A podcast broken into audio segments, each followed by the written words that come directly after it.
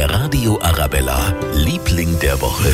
Das sind in dieser Woche Charles und Camilla. Haben Sie es mitbekommen? Charles und Camilla, zwei Papageien aus München. Und Camilla hatte kurzfristig mal die Nase voll von ihrem Charles, ist einfach davon geflogen aus ihrem gemeinsamen Palast an der Thalkirchner Straße, hat beim normalen Taubenvolk übernachtet, um einen Tag später am Pullacher Platz wieder aufzutauchen. Die Feuerwehr wollte sie einfangen, ihre Royal Highness, aber sie ist nicht sonderlich kooperativ gewesen. Erst mit Hilfe eines Cachers konnte Camilla dann eingefangen werden. Und auf der Heimfahrt, ja, muss ich sagen, war es auch nicht sonderlich standesgemäß. Im Kleinalarmfahrzeug der Feuerwehr ist sie zurück zu ihren Liebsten transportiert worden. Und dann eben Royales Happy End in Thalkirchen. Der Radio Arabella, Liebling der Woche.